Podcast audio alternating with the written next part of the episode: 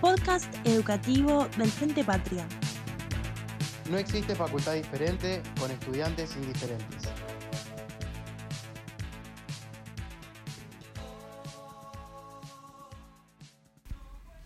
Hola, ¿qué tal? Bueno, la idea de la clase de hoy es poder desarrollar eh, en el marco de la unidad 4 de la materia de Economía Política Cátedra B lo que fue el modelo justicialista. Eh, la idea de hoy es que podamos realizar una ubicación temporal y un mínimo contexto histórico en el cual se desarrolló este modelo para así poder avanzar en las características eh, principales que tuvo este periodo de, acumulación. En primer lugar, corresponde decir que temporalmente nos ubicamos desde el año 1945 con eh, la llegada a la presidencia de Juan Domingo Perón, eh, tuvo una duración de 10 años este modelo que finalizó en 1955 con eh, el golpe de Estado que fue autoproclamado Revolución Libertadora que corta de forma abrupta con este modelo de acumulación. Para entender más o menos cómo llegamos al desarrollo de esta etapa, tenemos que haber analizado previamente los modelos que precedieron a esta etapa, es decir, el modelo agroexportador, eh, que finaliza en el año 1930 como modelo hegemónico vigente en nuestro país hasta ese momento en virtud de la crisis mundial de 1930, que generó una retracción del comercio internacional, provocando una espontánea industrialización em, en nuestro país a los fines de poder sustituir aquellos bienes que eh, importábamos del de, eh, extranjero.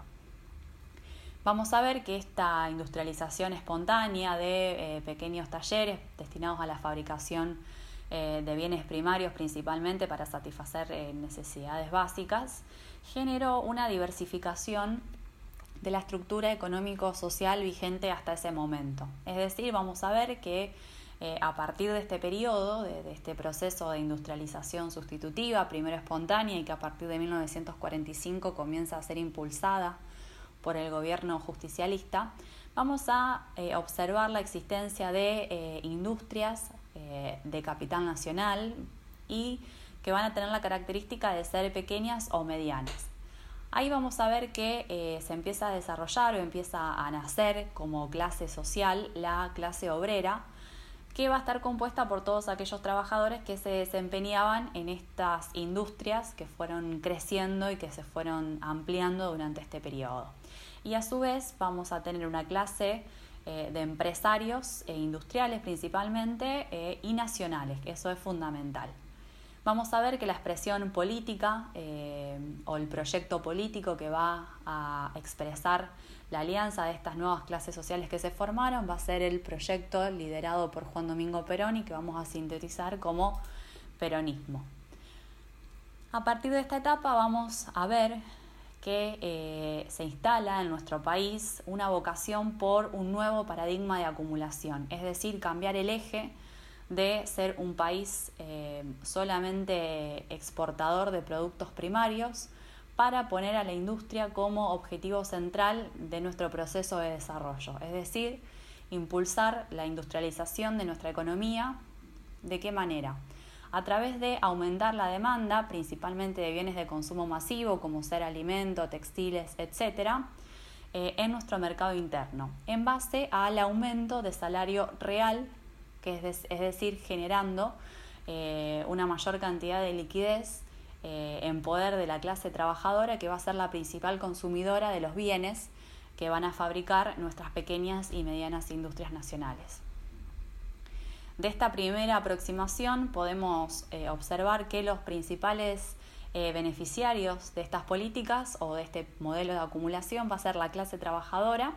no solamente por em, las cuestiones de políticas económicas destinadas justamente al aumento del salario real, sino también porque eso vino acompañado de una serie de aumentos de derechos sociales, laborales, eh, de previsión social, vinculados a la educación, etcétera, los llamados derechos de segunda generación. Y a su vez el empresariado nacional, eh, más bien pequeño o mediano, que va a ser el beneficiado eh, a través de diferentes políticas activas que llevó a cabo el Estado. ¿Cómo vamos a lograr el objetivo o cómo se propuso lograr el objetivo que tenía el proyecto justicialista que, estamos estudiando? Principalmente a través de eh, políticas de redistribución del ingreso, para de esta manera poder impulsar la demanda interna y aumentar entonces la ocupación industrial. Vamos a ver que el Estado puso en acción diferentes mecanismos para este objetivo. Por un lado, eh, llevó a cabo una política de nacionalización del comercio exterior de los productos agropecuarios con el objetivo de poder apropiarse de un porcentaje de la renta agropecuaria que eh, obtenían los exportadores eh, para poder destinarla a, fines eh, industriales. Para este, este, objetivo creó el IAPI como organismo que va a intervenir justamente en la intermediación de las transacciones internacionales referidas al comercio de granos. Eh, la idea de poder colectar o de poder apropiarse de esa parte del excedente va a ser poder financiar con esos fondos principalmente la industria. ¿De qué manera? A través de la protección arancelaria, por un lado, es decir, establecer eh, restricciones impositivas eh, a todos los productos que importábamos para que justamente no entren en competencia desleal con nuestra producción nacional, otorgar privilegios fiscales, eh, disminuciones de impuestos, prórrogas o moratorias, son simples ejemplos, a los establecimientos industriales que estaban naciendo y que se estaban fortaleciendo en nuestro país, otorgarles subsidios y a su vez eh, efectuar un estricto control del tipo de cambio para justamente no vernos perjudicados en la diferencia de eh, nuestra moneda nacional con la moneda extranjera, con el dólar. Por otro lado, llevó adelante un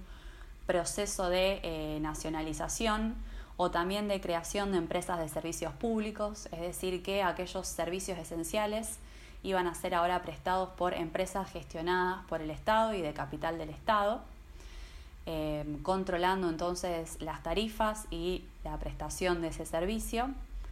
Y también va a haber una fuerte intervención y un, aumento, de la asignación de los recursos destinados a la educación, a la seguridad social y a la vivienda, ello a través de eh, la creación de diferentes organismos, del establecimiento de legislaciones o leyes de protecciones laborales, el otorgamiento de prestaciones por desempleo, diferentes prestaciones de salud, mejoramiento de la salud pública. Por otro lado, va a intentarse durante este periodo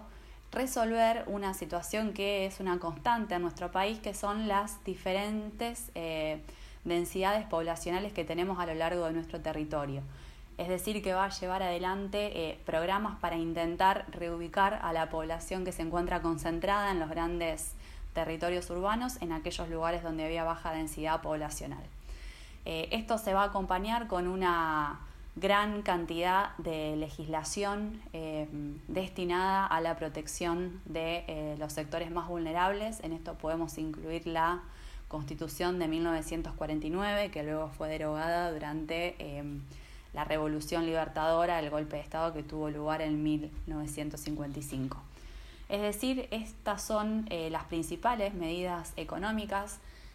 Les puede sonar eh, en, su oído escuchar hablar del de plan quinquenal, que digamos a grandes rasgos es lo que describimos eh, durante esta, esta clase. van a ser las que llevó adelante este modelo justicialista durante estos 10 años. Ahora vamos a ver que, eh, tal como vimos en los casos anteriores, todos los modelos que estudiamos van a tener una serie de eh, deficiencias o debilidades y que son justamente aquellas circunstancias que lo van a poner en crisis y que van a desembocar justamente en la modificación de, este patrón de acumulación. Em, vamos a notar que eh, había una fuerte oposición del sector agroexportador que había sido el bloque social que durante el periodo anterior había sido hegemónicamente beneficiado por eh, el modelo de exportación de bienes primarios, apropiándose de casi la totalidad del excedente producido por nuestro país. Eh, y esto va a generar necesariamente eh, una crisis en la balanza de pagos, ya que este bloque social conformado por los grandes terratenientes de nuestro país van a provocar una disminución en las, exportaciones, lo que va a impedir que el gobierno nacional cuente con una entrada afluente de divisas, generando entonces una crisis en la balanza de pagos y por lo tanto una reducción en la capacidad de importar bienes que se necesitaban, bienes primarios, bienes intermedios y de capital que se necesitaban justamente para el proceso de industrialización de, bienes primarios o de bienes eh, de consumo que se había iniciado en esta etapa. Por otro lado, vamos a ver que el bloque social conformado por terratenientes eh, se encontraba en alianza con eh, aquellos grandes empresarios, principalmente de capitales, propietarios de capitales extranjeros, que retrayeron eh, sus inversiones y generaron un aumento eh, en los productos de los, en los precios de los productos que ellos fabricaban o comercializaban,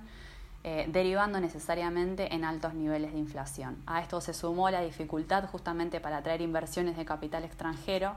generando un agotamiento de la posibilidad de continuar con el impulso de las políticas propugnadas o que se intentaron llevar a cabo durante este periodo. Eh, el material para estudiar esta parte de la materia es eh, el de Susana Torrado, ahí pueden encontrar datos, referencias eh, y algunas consideraciones adicionales para este tema.